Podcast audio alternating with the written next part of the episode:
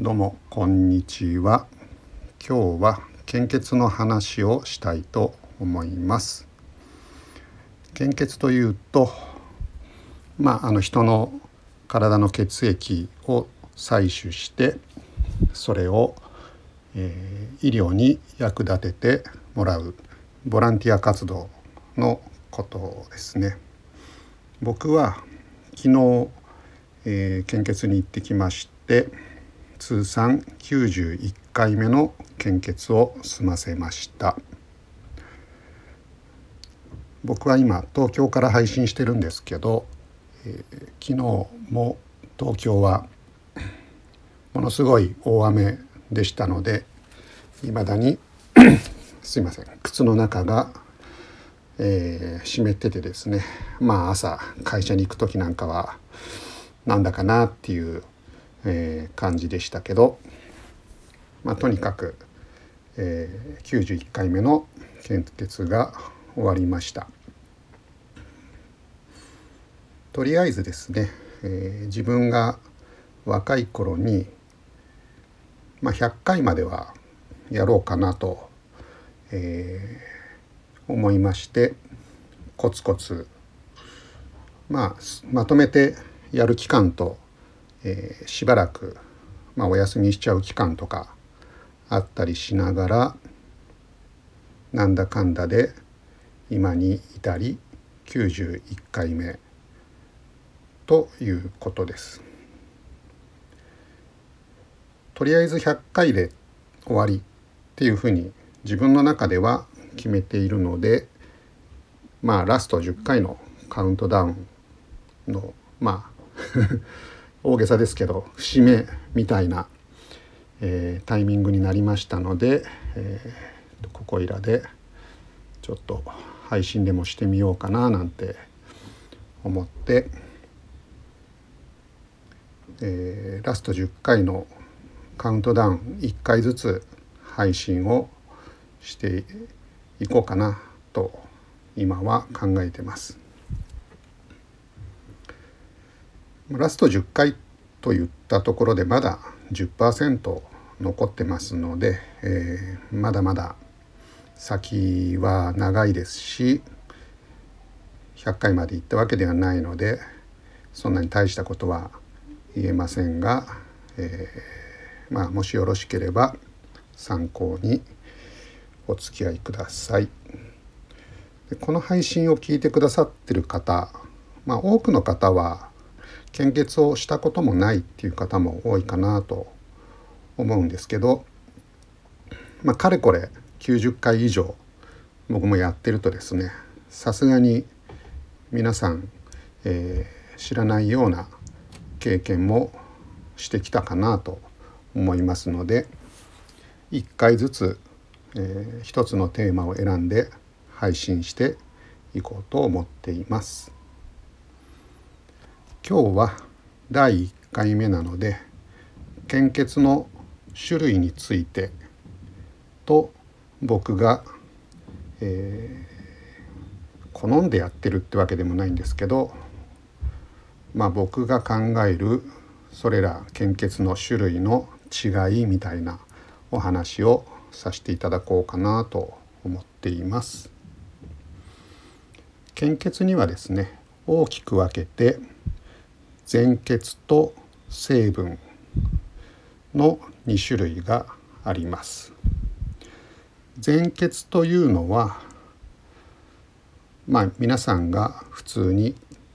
血液として想像される赤い血液そのまんまあれを採血してそれを、えー、まあ、使うということで全血の中にも細かく分けて 200ml と 400ml の2種類があります。ただ全血に関して言うと基本 400ml になるのかなと思います。200ml 採血するのはまあよっぽど特殊なケースなんじゃないかなと思います。それともう一つですね成分献血と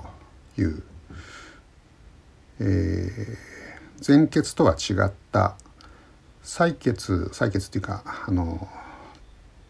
採取した状態の液体を見ると黄色っぽいような液体なんですけど、えー、成分献血という献血の仕方があります。後で時間があればその辺何が前血と違うのかっていうのもお話したいと思いますが成分献血の中にも2種類ありまして血小板成分献血と結晶成分献血の2種類あります。なので前血と成分とそれぞれ2種類ずつありますのでトータル4種類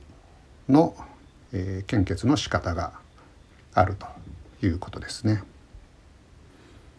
僕は基本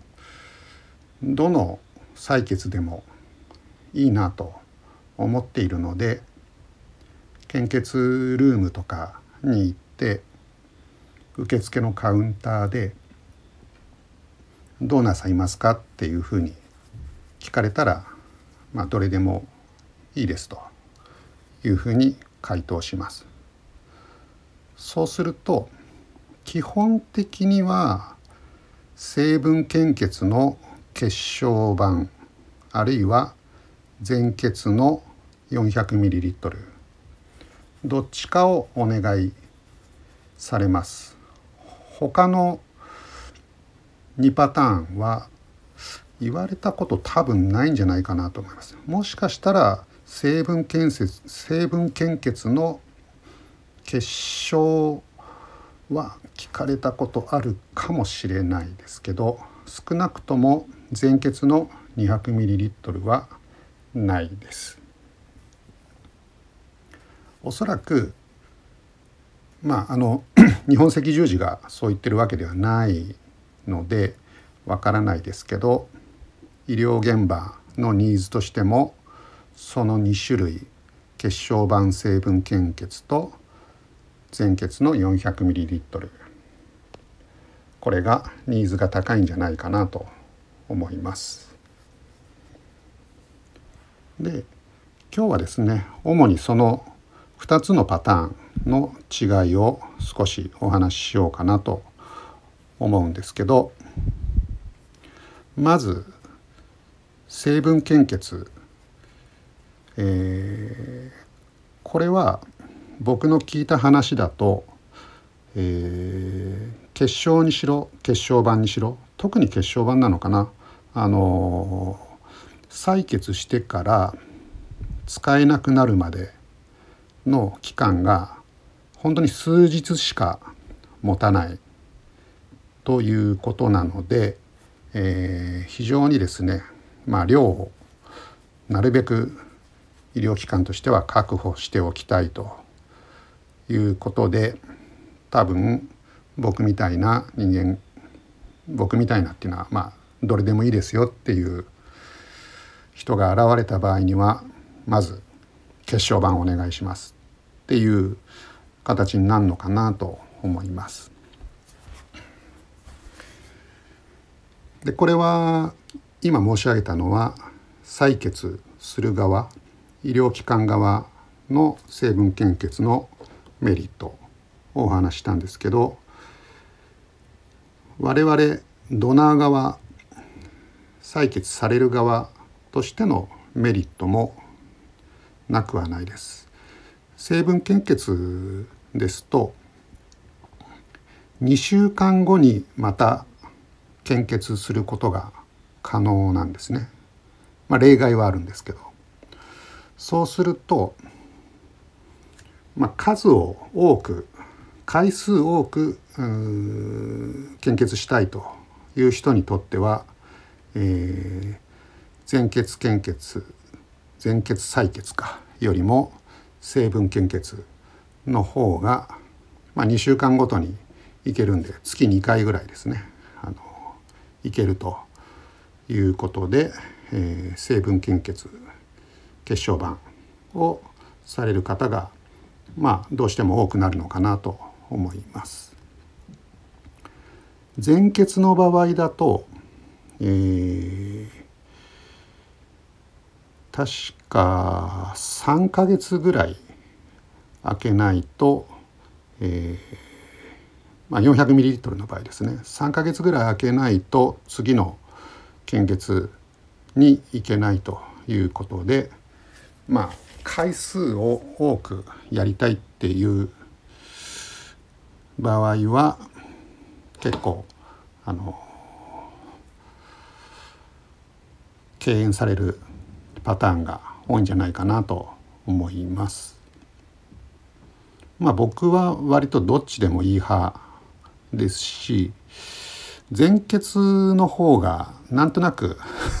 血液を取った気がするんですね。あと気のせいかもしれないんですけどお腹も空きます。なのでまあちょっと古い地まああのあの受け取れられ受け取られる方に対してちょっと申し訳ない言い方かもしれないですけどまあ僕のまあちょっと体にある血をですね少し取ってまたどうせほっとけば体が新しい血液作りますので、まあ、そういった、えー、新陳代謝みたいなこともありつつ結構ねお腹すくんで、えー、これダイエット目的にやっちゃいけないと思うんですけど、えー、そこそこそういった意味合いもあるのかなと思います。成分献血の場合は実際は液液量としては 400ml よりも多く取られてるみたいなんですけど 500ml とか 600ml とか取られてるみたいなんですけど実感としてあんまりないんですよね。あーなんか取られたっていう。お腹をすくこともないですし。まあそんなことでえー、なんかこう手応えが あるっていうことで、えー、僕は全血の400あのー、がを言われればあのー、400もういいですよっつってお願いしちゃいますね。ただあんまり言われることはないです。90回やってて多分どれでもいいですって言うとうん8割ぐらい血小板になると思います。で全血の400今日お願いできますかみたいなことで受付をしていいですよって形で受付をしてですね、えー、採血する前に血液検査があるんですけどその時に自分の、えー、血液のデータを看護師さんが見て多分僕血小板が多いんだと思うんですよね。でそのデータを見てあやっぱり血小板お願いしますと言われるケースもあります。なので、まあ、ほとんどの場合血小板になっちゃいますかね。たまにそのまんま全血400に行くことがあって1回、えー、400の血液、えー、採血されながら看護師さんにまあいつもこんな感じだから今日も途中で血小板に切り替わるかと思ってましたという、えー、話をしたらですねその時に言われたのはその時確か金曜日だったのかな。で金曜日だとやっぱり土日を迎えるので、えー、あんまり血小板のニーズがなくなってしまうのでまあ今日は血小板も十分取れたなっていう時には全血に切り替えるので、えー、今日はそのパターンだと思いますっていうそんなことを言われました。まあそんなことで今日はですね、えー、血液、えー、献血の種類についてお話、えー、させてもらいました。で昨日、えー、成分献血をやってるので2週間後にはまた、えー、次の献血ができるかと思います92回目ですね。なので、えー、その時にはまた別のテーマで配信をさせていただこうかなと思っています。ではでは、えー、お付き合いいただきましてありがとうございました。では失礼します。